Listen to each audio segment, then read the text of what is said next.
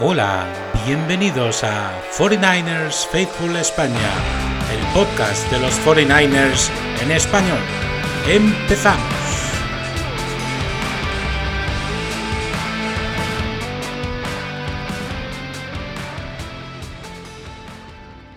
Bienvenidos a un nuevo episodio de 49ers Faithful España, el podcast de los 49ers en español.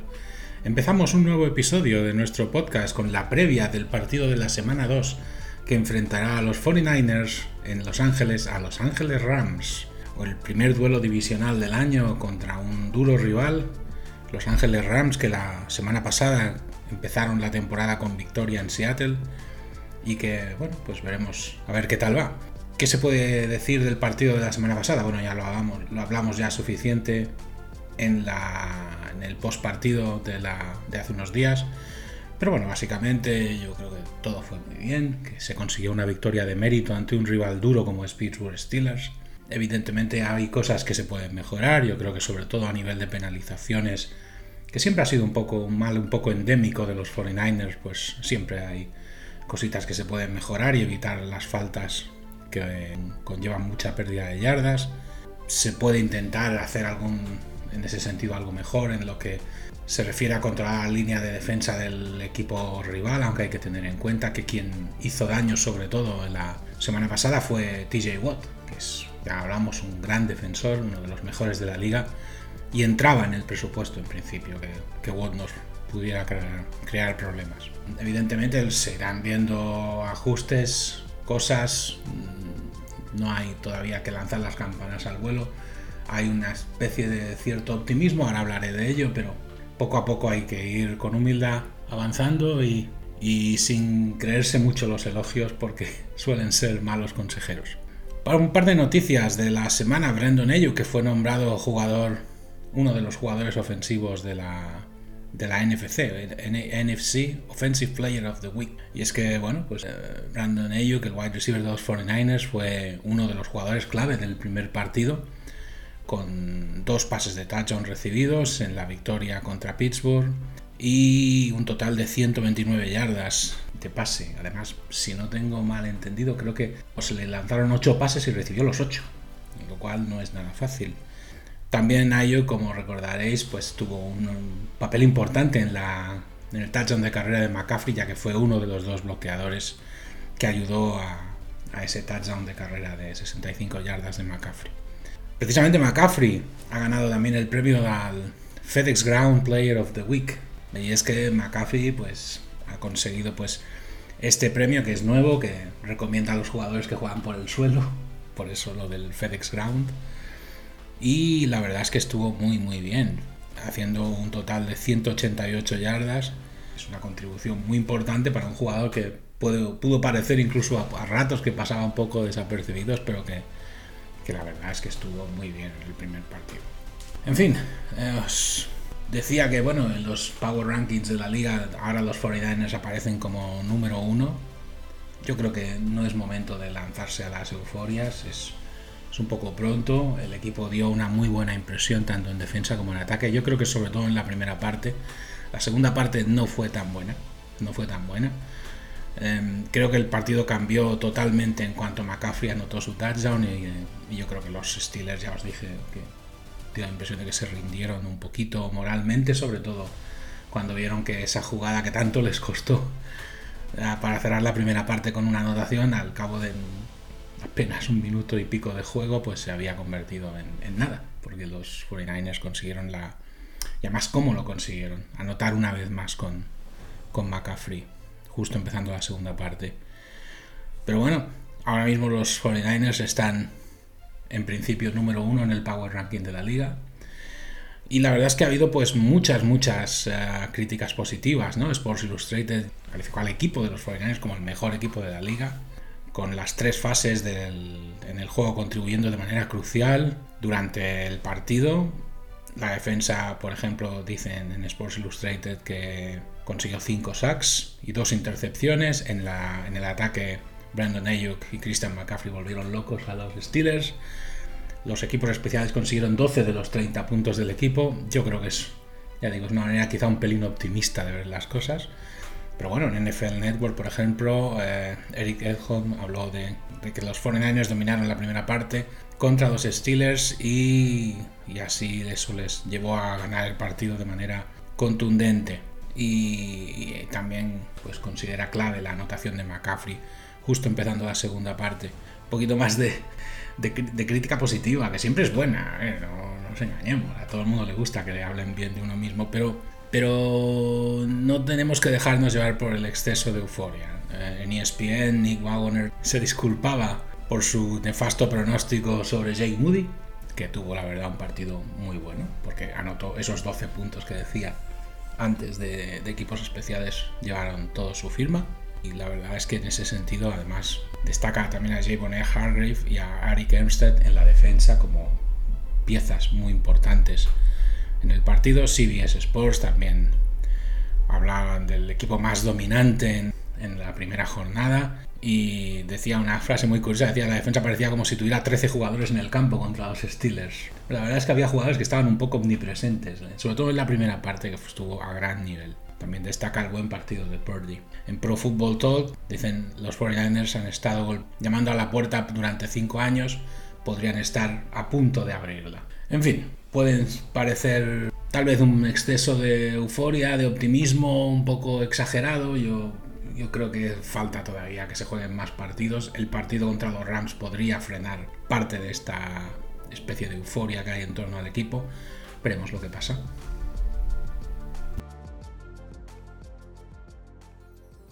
La primera curiosidad de la semana, esta vez las curiosidades irán sobre la ciudad de Los Ángeles, obviamente, que es donde eh, 49ers juega su segundo partido de la temporada, y es que Los Ángeles el nombre de la ciudad de Los Ángeles no, siempre fue Los Ángeles. La ciudad de Los Ángeles, cuando se convirtió en ciudad, su nombre completo era el pueblo de Nuestra Señora de Los Ángeles de Porciúncula. Y no penséis que estoy traduciendo del inglés, era literalmente este nombre. Eh, este nombre eh, se cambió en 1850 por el nombre de Los Ángeles, que es por el que actualmente se conoce a la ciudad de California.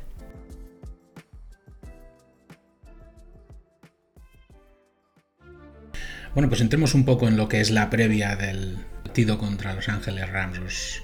debido a la corta distancia del viaje, los 49ers viajarán el sábado por la tarde, ya que de hecho incluso van a hacer una pequeña sesión de entrenamiento el mismo sábado por la mañana. Estarán apenas 24 horas en Los Ángeles y en principio con eso debería ser pues suficiente para este partido que se juega a poca distancia de casa. Se espera para el partido una temperatura en Los Ángeles de unos 25 grados y partido con nubes y claros, aunque hay que tener en cuenta que este partido se juega en un estadio cubierto, por lo tanto no debería tener el clima una relevancia demasiado grande. ¿Qué se puede decir sobre los lesionados? El injury report de los dos equipos, eh, pues a ver que lo estoy consultando. Empezamos por el de los 49ers, por ejemplo. Eh, básicamente en injury reserve están Cameron Leighton y Danny Gray. Están en injury reserve, por lo tanto, pues estos también está marcado como out Darrell Luther Jr. También está en injury reserve Robert Bill. Y luego cuestionables Samuel Womack III y Dre Greenlow. Tal vez la posible ausencia de Greenlow. No creo que sea tampoco demasiado importante, tiene algún problema en la ingle, pero podría ser la más relevante para los 49ers ahora en el momento que están de la temporada. El injury report de los Rams, pues evidentemente está, está en injury reserve Hunter Long, está Oshaun Mathis, está no disponible, o sea, marcado como out, estará Stetson Bennett Marcados como cuestionables Pucanacua, el wide receiver, y Jason Taylor segundo, el safety, los dos marcados como cuestionable. Y luego la, ausencia más importante, Cooper Cup, el wide receiver estrella de los Rams, que, que está también en injury reserve. Una ausencia importante la de Cooper Cup, empezando el análisis de los Rams, porque posiblemente sea el jugador más diferencial que tienen que tienen los eh, Rams en ataque, incluso diría que más, más que Matthew Stafford, ¿no? Una baja muy importante, no hablaremos mucho de él, obviamente, porque ya le conocemos todos, sabemos lo buen jugador que es. Y, teniendo en cuenta que no va a estar, pues pasamos a hablar más de sus compañeros, pero desde luego es una ausencia muy, muy importante para los eh, Rams. Matthew Stafford, el quarterback del equipo, el año pasó de tener un gran año en 2021 a un año bastante, bastante malo de 2022, donde por ejemplo en nueve partidos recibió 29 sacks. En 2021, por ejemplo, hablando de comparando con la temporada del 2022, fue el octavo en yardas intentadas por el aire, por pase. En 2022 fue el 35, es decir, se volvió mucho más cauto él pasó también del tercero de la liga al decimoquinto en lo que a precisión, en lo que a lanzando entre los números.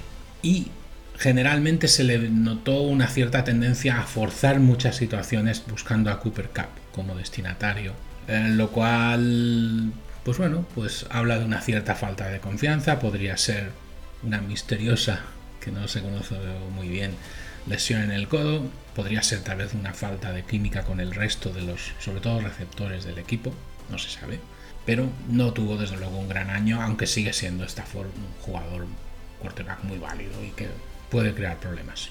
Joseph Noteboom, eh, los Rams normalmente no suelen renovar a los jugadores después, después, perdón, de sus contratos de rookie, pero Noteboom es uno de los jugadores que lo ha conseguido pues de ser drafteado, me parece que son solo tres los jugadores que lo han conseguido. La verdad es que ya sabéis que los Rams no es un equipo que crea excesivamente en el draft. Es un jugador al que el cap hit le va a aumentar notablemente en 2024, pero, pero bueno, por lo, tiene, en principio cosas que demostrar en este 2023 como una de las referencias en la línea como left tackle del equipo. De hecho, casi, casi el único jugador de la línea de cierto nivel que aparentemente tienen los, los eh, eh, Rams para la posición de left tackle. Alaric Jackson jugó bien, algún corto periodo de tiempo en esta posición y también hubo, alguna pequeña buena actuación de AJ Arcuri, pero en principio Noteboom tiene que ser el jugador clave de la línea de ataque. De los eh, Rams, la verdad es que tuvo, el año, tuvo muy malos el año pasado. Tuvo dos, partidos realmente malos contra Buffalo y contra los 49ers. Pero claro, se enfrentó a, defensas muy poderosas, evidentemente. ¿no? Eh, si buena era la defensa de nuestro equipo el año pasado, pues tan buena o mejor era la de Buffalo, por lo tanto. por lo que no es tampoco. O sea, tener actuaciones malas contra estos equipos puede entrar dentro del presupuesto. Y más para un jugador así. Sin embargo, pues contra otros equipos ya no se mostró tan mal. Por ejemplo, contra los Cowboys, que también tenían un buen equipo el año pasado, solo con, solo con, eh, o sea, permitió solamente tres presiones de las 20 que intentaron hacerle a los, al quarterback de los eh, Rams, a Stafford. Y hay que tener en cuenta que Noteboom está protegiendo a un quarterback de 35 años. O sea, Stafford cada año crece un año. Por lo que, bueno, pues, pues ahí queda el detalle de que no es un jugador perdido del todo, pero bueno, esta fin de semana va a tener una prueba importante. Cam Akers, en un equipo que no confió demasiado en la carrera, que fue el vigésimo sexto en intentos de carrera el año pasado, pues él eh, no estuvo mal, no se le necesita tampoco a nivel de MVP, pero necesitan los eh, Rams que sobre todo ahora que no está Cooper Cup, que más o menos sea una cierta amenaza en ataque. El bueno de, de Akers, ¿no? Van a intentar, están intentando buscarle un complemento por lo menos, si no un sustituto, si al menos un complemento vía draft. No lo han llegado a, conseguir, recordad el año pasado la pugna que había bajo un poco los focos entre los 49ers y los Rams para ser el equipo que se llevara a Christian McCaffrey y que los Rams estuvieron muy a punto de llevarse a Christian McCaffrey que para mí ya lo sabéis, fue el fichaje, del año, el año pasado. Imaginad lo que habría podido, podido aportar McCaffrey estando en los Rams. Pasando a la defensa, pues no hay que olvidarse de Aaron Donald, ¿no? uno de los mejores defensores de la liga, muy importante todavía para los Rams a pesar de sus ya 32 años. Jugador que no es tan grande, pero que es sorprendentemente fuerte, el jugador que no es de una estatura excesiva. Este defensive tackle que es, pues bueno, pues justamente considerado uno de los mejores defensores de la liga y seguro que nos va a crear problemas. Darion Kendrick. La NFL puede ser un lugar complicado para los cornerbacks jóvenes, pero Kendrick el año pasado la verdad es que tuvo un año complicado. Fue el quinto que recibió más yardas por recepción permitida y el tercero que consiguió que, que se le hiciera un passer rating más, más elevado, ¿no? Entre todos los rookies, entre todos los cornerbacks rookies, lo cual que quiere decir pues que no, no aparenta pues una carrera muy, muy que parezca que apunte muy alto, pero va a tener tiempo de juego. No, los Rams no tienen mucho más que ello. Y no hablaría yo de debilidad, pero yo creo que la secundaria de los Rams puede ser que no sea precisamente lo mejor que tienen. De todas maneras, ya sabéis que los 49ers no es un equipo que se caracterice por buscar mucho las cosquillas a las secundarias. Pero bueno, pero habrá que tenerlo en cuenta de cara a este partido, ¿no? Hay que tener en cuenta que a pesar de tener a un jugador que puede parecer un jugador un poco débil como Darion Kendrick, también tienen a Kello Witherspoon, que va a jugar en el otro lado, y a Kobe Durant, que será su nickel cornerback. Por lo tanto, no es que sean malos estos jugadores. Witherspoon es un gran jugador, pero, pero bueno, pueden tener una debilidad en, en Kendrick. Daniel Hardy, jugador también interesante para, para este equipo, porque es un jugador que necesitan. Es el más, uno de los más expertos edge rusher que tienen los Rams. Eh, es una posición que sabéis que es muy interesante tenerla en una defensa porque cambia completamente la capacidad de presionar que tiene esa defensa. Lo que pasa que Hardy, que a pesar de tener un físico privilegiado, parece un jugador todavía por desarrollar, aunque puede ser un jugador que nos ponga en ciertas dificultades pues este fin de semana. Y luego pues uno de los otros de sus jugadores de defensa interesante, Bobby Brown. Fútbol es mm, en gran parte un juego de, controlar un poco la línea de scrimmage. Él es Bobby Brown, uno de los jugadores más importantes de la defensa de los Rams en esta temporada 2023. Eh, un equipo que siempre ha necesitado una línea de defensa que sea sólida para que Aaron Donald pueda ser el factor disruptivo que tiene que ser. Y, bueno, pues, pues ahí pues tienen un jugador que puede apostar, aportar mucho. Es que en ese sentido puede ser y va a ser un jugador pues importante. Él fue uno de los jugadores destacados del año pasado en lo que es la defensa contra la carrera. Y eso sí que es algo que hay que tener en cuenta, ya que los 49 como sabéis, se apoyan mucho en la carrera. Así que bueno, pues es un jugador con grandes facultades con, con el que vamos a tener que tener mucho cuidado el, en el partido del domingo. Bueno, eh, ¿qué se puede decir de este partido ya en líneas más generales y ya hablando más de los dos equipos? Es el primer partido divisional de los 49ers. El año pasado eh, los 49ers ganaron los dos partidos. De hecho, me parece que 49ers lleva como ocho victorias seguidas contra los Rams. McCaffrey consiguió el año pasado algo muy curioso en el partido contra los Rams. Consiguió anotar de tres maneras distintas. Consiguió anotar de pase recibido, consiguió anotar de carrera y dio también un pase de touchdown lo cual puede parecer un poco, es un poco curioso, es algo que no se da todos los días, pero bueno. Es un partido en el que se espera una gran cantidad de seguidores de los 49ers en las gradas del SoFi Stadium en Los Ángeles. Es bastante típico, es un viaje corto. Es un partido en el que se espera ver a un Brock Purdy otra vez a buen nivel, que habrá que tener cuidado con vigilar bien que no le pase nada. Eh, la verdad es que en la primera semana estuvo muy eficiente sobre todo. No hizo un número de unas estadísticas deslumbrantes, pero eh, estuvo muy eficiente, diría yo. Yo creo que es un partido para, para Divo Samuel. No sé por qué. Más que para Ayuk, para Divo Samuel. Porque es el tipo de partido en el que Samuel jugando como wide receiver puede, eh, con su habilidad, crear situaciones interesantes para, para el, partido. Y bueno, y en defensa, pues vamos a echar otro vistazo al, gran destacado en la primera semana, Drake Jackson, con sus tres sacks que consiguió en Pittsburgh. Vamos a disponer otra vez ya de Nick Bosa. Vamos a ver si George Kittle arranca. Yo creo que puede tener también un buen partido George Kittle en las rutas cortas, medias, eh, haciendo esta vez mm, tal vez menos de bloqueador y más de receptor y puede dar algún susto así a los Rams. Y bueno, pues eso, el típico partido en el que los dos entrenadores, Shanahan y McVay, que se conocen mucho, edades parecidas, maneras de jugar parecidas, son además bastante amigos. Evidentemente yo creo que McVay estará hasta el gorro de perder partidos con su amigo y supongo que saldrán muy motivados para eso. Algún dato interesante, McKivitz, jugador al que yo había apostado y que lo pasó mal con TJ Watt en Pittsburgh, vamos a ver qué tal le va en Los Ángeles. Yo creo que no debería pasarlo tan mal, pero es un jugador que ya os dije que tiene una misión difícil que es, digamos, reemplazar a McGlinchy. Y vamos a ver, Vamos a ver, ¿no? Los Rams dejaron a Gino Smith en Seattle en 112 yardas de pase. Esto es importante. Yo os he dicho que no me gusta su secundaria, que veo un hueco débil en su secundaria, en Darion Kendrick, pero, pero ojo, porque dejar en 112 yardas a un quarterback en general es meritorio. Y en ese sentido Ayuk puede volver un poco loco a, a Darion Kendrick, este va a ser un enfrentamiento clave. Y el otro enfrentamiento clave para mí es el que va a tener McKivitz con Michael Hodge, que es otra prueba de fuego para nuestro eh, left tackle. Es un equipo que, ojito con Aaron Donald, es un equipo que puede desplegar un pass rush considerablemente potente, que tuvo problemas defendiendo la carrera de Seattle. Yo insisto, yo no le veo un equipo con una gran secundaria.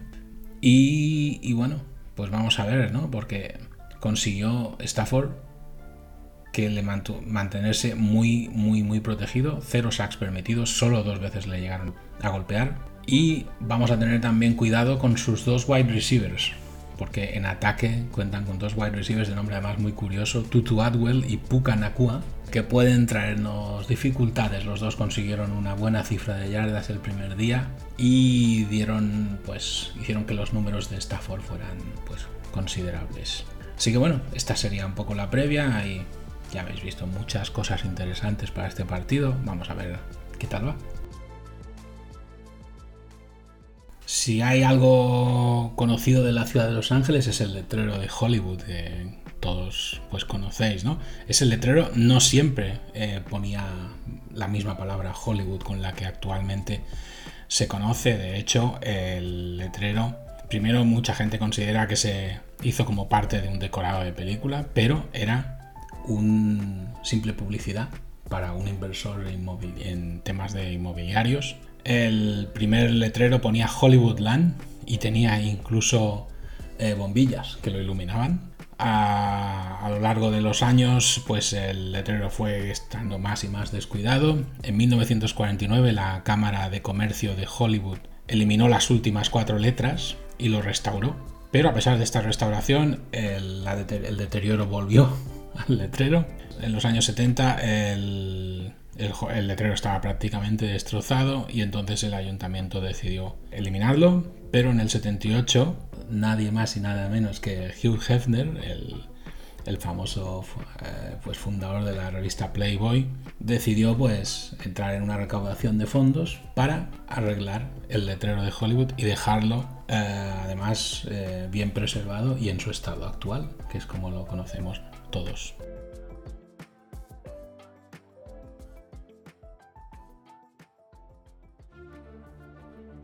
Bueno, pues esto ha sido la previa de este interesante partido de la semana 2 contra los Rams. La verdad es que va a ser un partido divertido, nos lo vamos a pasar bien, sospecho.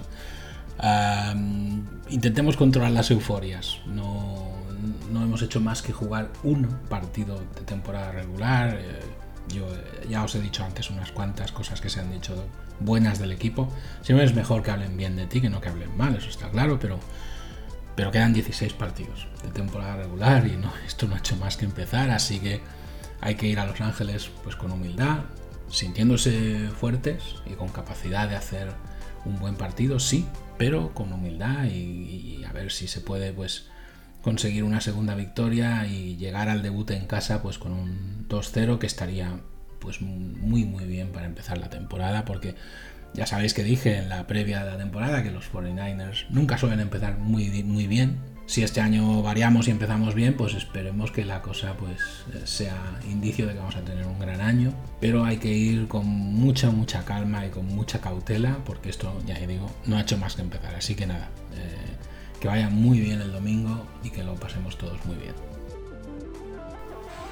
Y con esto acaba este episodio. No olvides suscribirte a 49ers Faithful España. Espero que te haya gustado. Adiós.